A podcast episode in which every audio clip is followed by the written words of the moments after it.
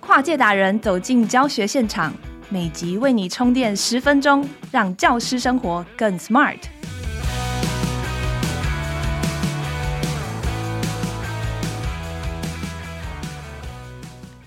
Hello，大家好，欢迎收听翻转教育 Podcast《机智教师日常》。老师们在收听这一系列节目的时候，应该正在放暑假。机智教师日常七八月为听友们规划聪明备课主题，提问力二点零，掌握学习设计新思维。千万不要以为这是个很硬很难的主题哦。这系列我们邀请到的助战主持人是荧光教育协会创办人蓝伟莹老师，他不仅是提问力的专家，也是第一线学校和教师长期且深度的陪伴者。在 AI 时代下，知识随手可得，会问出好问题比找到答案更重要。而能问对问题，也是解决问题的第一步。很多人不停在找寻如何问出好问题的方法，却始终不得其法。因为提问一定要放在情境脉络中学习，而不能只学提问技法。伟英老师在接下来四集的节目中，会从如何实践提问力的教学情境中来分享，从课堂中如何透过提问的设计促进探究，如何让学生学习到能力和态度，甚至是大魔王关卡专题学习中的提问。每一集一个主题，搭配一个实际案例，让各位在十五分钟快速掌握一个课程设计的新观念。若有兴趣想继续延伸了解，也可以参考老师最新出版的《提问力实践指南》。现在让我们欢迎伟英老师。大家好，我是这一系列的客座主持人伟英老师。然后在前面两集谈完之后，第三集我要谈的是态度的养成。说真的，态度的学习一直是我们教育现场很重要的主题，或应该这样说吧。每次呢，我们看到社会上的年轻人或成人出现了态度的问题，大家就很爱检讨教育。可是大家都没有想过一件事情，其实态度的养成真的不是只有教育现场的事情，它其实是社会上每一个人的责任。那当然，我们今天还是要回到教育现场来谈态度到底要怎么教。那要说它是一个大挑战，它有一个很大的问题，就是因为它又不像知识，好像我知道我要教给孩子什么样的东西，我今天教给他，他说得出来，好像就会。那我好像也不像技能，比如说我今天要教能力，我能力给他了，然后他只要在我面前能够操作一次，好像我也有教到。可是态度好像我说了，我跟他讲了，他如果说得出来。他真的有这个态度吗？好，这是大家每一次都会怀疑的。就好像我们跟他说要有礼貌，你平常跟他说要守时，他在那个非常政治正确的情境中，他就跟你说做人要守时，可是他还是都不守时。你跟他说要负责任，他也知道，可是他就是交不出功课来。好，所以他好像知道了这回事，可是他做不出这回事。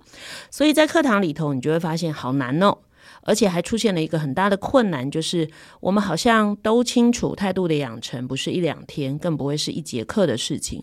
可是我们好像都觉得我们没有太多的时间可以让孩子真的长出他的态度。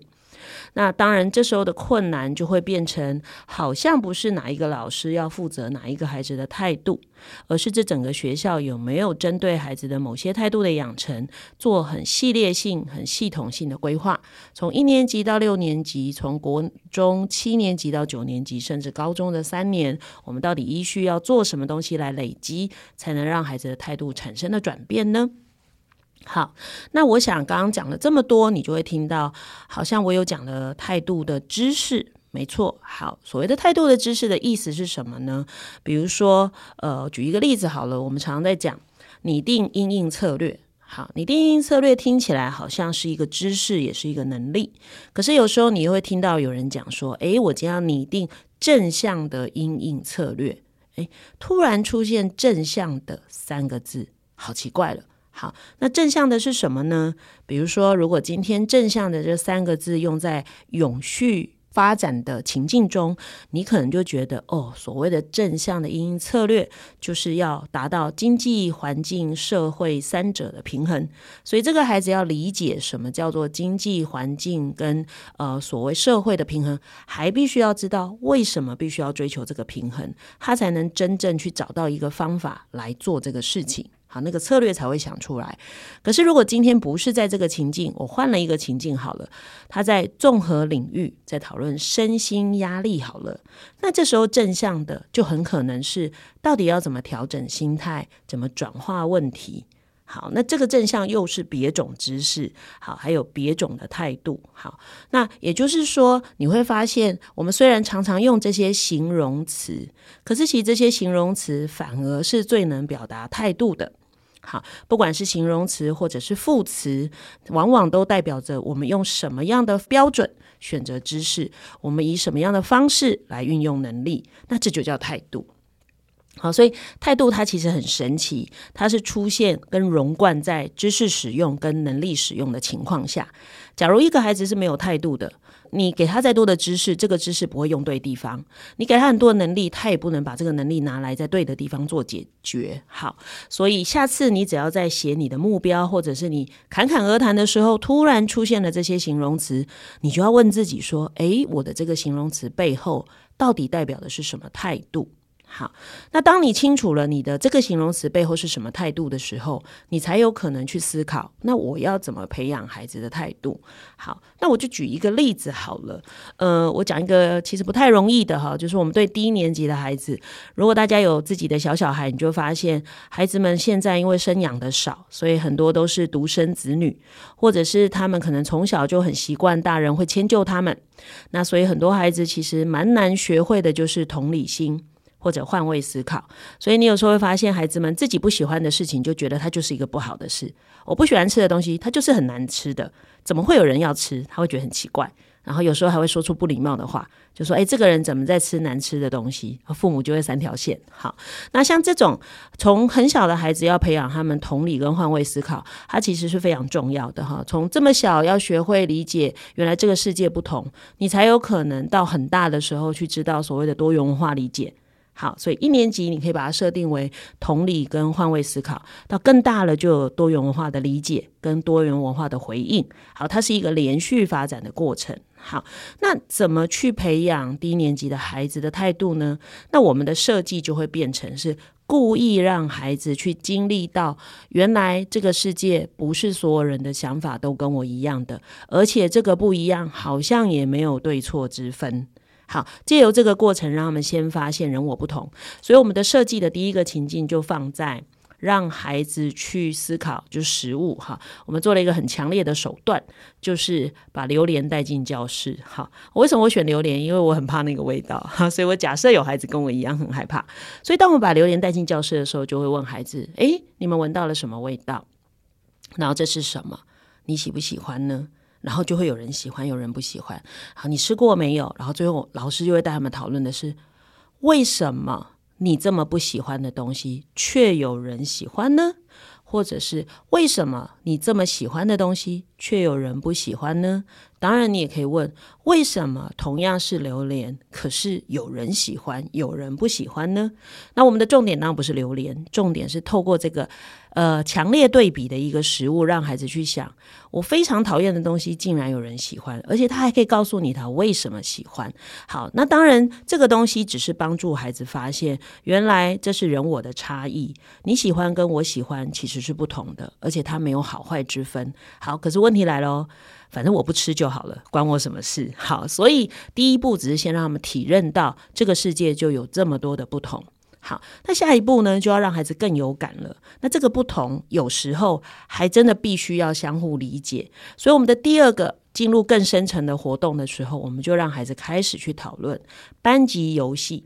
好，也就是我们班这时候有一节课有空，我们要一起玩游戏。那每一组的小朋友就会尽可能提出自己喜好的游戏。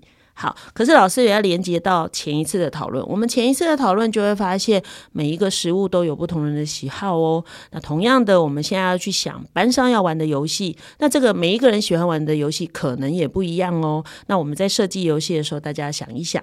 所以每一组讨论完的时候，孩子就会提出他们那一组觉得特别想要让大家一起玩的游戏。那这时候全班就会一起讨论。那讨论到最后以后呢，就会老师就会引导同学们开始去谈的是，那怎么办？我们遇到了每一个游戏都有人喜欢，也有人不喜欢。那接下来我们要做什么事情呢？那会让孩子去听每一组的想法。那最后就会让孩子一起去想，假如我们真的要挑一个游戏大家一起玩，我们要用什么方法来决定呢？好。问题的困难度又比前一个更高。我知道了人我不同，可是这时候它是一个群体，那我要怎么理解？在这个脉络里头，最重要的是大家要一起玩。那我要怎么去选择一个可以让大家一起同乐的方式？好，那不管如何，反正我参与其中，就算我没有很爱玩，你知道，对有些孩子来说，玩什么游戏不重要，其实同学们一起玩他就很开心，所以。即便这一次的活动，他会发现原来有一种方式可以取得某些共识，可是那个强度似乎还不够，所以我们最后又安排了一个其实强度更大的活动，也就是让哥哥姐姐经由前面的食物的选择哈，然后已经知道人我有差异，从玩游戏也发现其实好像每一个人喜欢的都不同，那我们怎么想办法能够理解彼此，选择了一个好像可以一起进行的，那最后一个任务其实是比较难的，就。是大家要帮幼儿园的弟弟妹妹选一个绘本，让他变成照顾弟弟妹妹的说故事者。好，那。老师们就要做一些很精心的安排，也就是老师们要跟幼儿园的老师先讨论，我们会刻意把不同特质跟喜好的孩子变成配对在同一组。好，你说老师好过分，对不对？哈，因为我们故意要让孩子，他比如说他就是喜欢很动态的，或他很喜欢某种东西，我就是要找一个跟他完全不一样的孩子，让他去挑战。哈，但孩子不知道这件事情，那所以当低年级的老师就开始带着孩子去设想说，那我要开始下礼拜我。要跟这些弟弟妹妹讲故事，我要怎么做呢？所以接下来呢，我们就要引导孩子去思考。所以你来看看我是怎么问问题的哦。好，我们就问说：各位小朋友，我们下礼拜要去幼儿园跟弟弟妹妹说故事，那每一个人都要负责一个弟弟妹妹。那我们先去图书馆，你选一本你想说的书。好，那这是一个任务的指令嘛？那小朋友就进去选了。那老师就问了，大家选了什么书？他每一个人都会讲自己选的书。老师也问他，你为什么想要选这本书？跟弟弟妹妹说呢？好，讨论完了以后，当老师会帮忙记录。他们说的话，好，老师如果怕来不及记，就录起来，OK。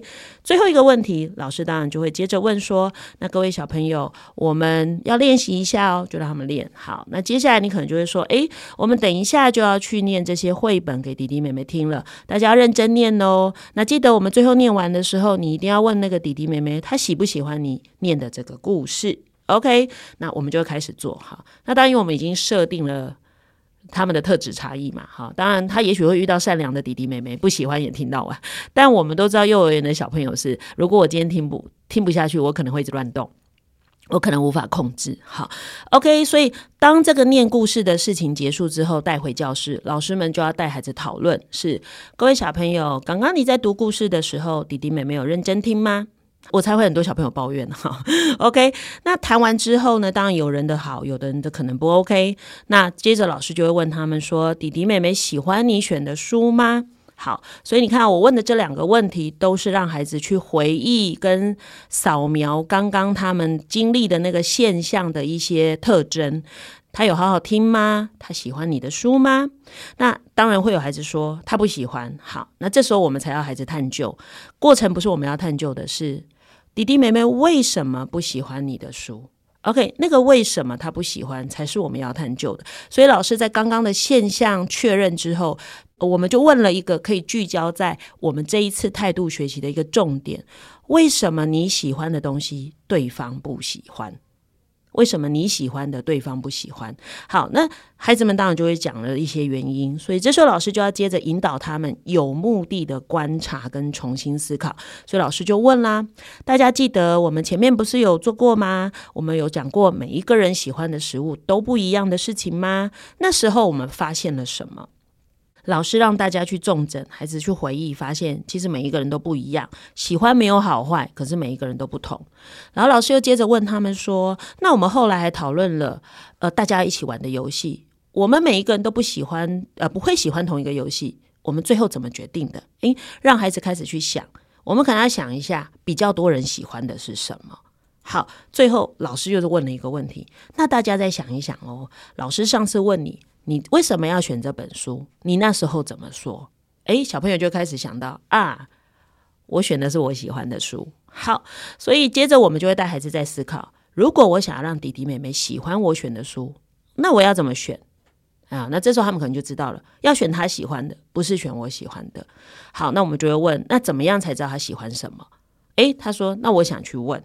好，我想去问，OK，然后接着到我们就安排活动去问，所以老师就引导孩子去想，等一下小朋友我们要去幼儿园跟弟弟妹妹说话，你们记得要怎么问问题，要问什么吗？好，那再回来的时候又重新讨论。那我们去谈完以后，你这时候你有没有决定你要选什么书了？好，你为什么要这么选？那最后当然就是再去讲故事了嘛，哈，OK。那真正讲完故事以后，老师当然就会带孩子再想一遍。你刚刚说故事这一次说的时候，弟弟妹妹有没有好好听？那这一次为什么比上一次有认真听？好，那最关键就是收尾在这里。好，所以老师最后要问小朋友哦，所以假如我以后要帮忙别人，我应该要怎么做才能够把事情做好？我要怎么做才好呢？那这时候小朋友就会知道，我要想一想他要什么。而不是一直想的是我要什么。好，那就回到态度的整个学习。其实我们不仅是把我们想要孩子掌握的态度的知识有了一些认知，我们还真的安排了一些能够让他有感的经验，而且在这个经验之后，让他真的发现为什么必须以这样的方式来行动。好，所以回到我刚刚讲的，他不但要知道这是什么，好，所以我们前面让他知道原来人我有差异。好，那原来我在。跟别人互动中要考量大家主要的需要是什么。我不但要知道这件事情，我还要能够做到这件事情。而且我还发现，当我真的这么行动的时候，原来事情会变得这么的不一样。好，所以从这个过程中，你就会发现说，原来我们在整个态度学习的安排里头，其实跟前面两集谈的一样，一个老师一定要很清楚。到底要孩子掌握的关键理解是什么？然后你还要挑对好的现象，然后你要怎么让孩子去发现？你要让他发现的是呢？你就必须要用提问去引导他，引导他的探究发生，引导他的思考出现，引导他最后掌握到关键理解。那态度的学习虽然很困难，可是它是非常值得做的。因为一旦他有这样的经验之后，老师在后面的每一次类似的事件出现的时候，都可以不断的去帮孩子做连接。那这样的连接就可以让孩子不断的让这个态度从知道跟曾经使用过，到成为他真正的一部分。好，那当然你也会好奇说，那态度的学习只有在这种事情上吗？其实不是的，哈，每一个学科都有态度。就比如说科学家，科学家为什么要用那样的方式做研究？科学家为什么要这么的严谨？他其实追求的都是科学知识的真善美。假如孩子在每次学科学的时候都可以体会到为什么要运用这样的方式，哇，科学家到底期待的是什么？那将来他在面对科学的学习，他就可以运用科学家的想法跟科学家的。态度，那这样对于他的学科学习也是非常有帮助的。那当然，慢慢让孩子能够成为换位思考，或者是更感受到每一件事情意义的人，那将来他才有更大的机会去影响跟改变他周遭的一切。那拥有态度，才能让他的能力跟知识有了一个妥善的发挥。那我们下一集的部分，我们还会谈最后一个主题，那也就是这几年非常流行的一个学校里推动的课程，就是专题课。那到底专题课应该要怎么样？设计怎么样提问呢？那我们下一集见哦。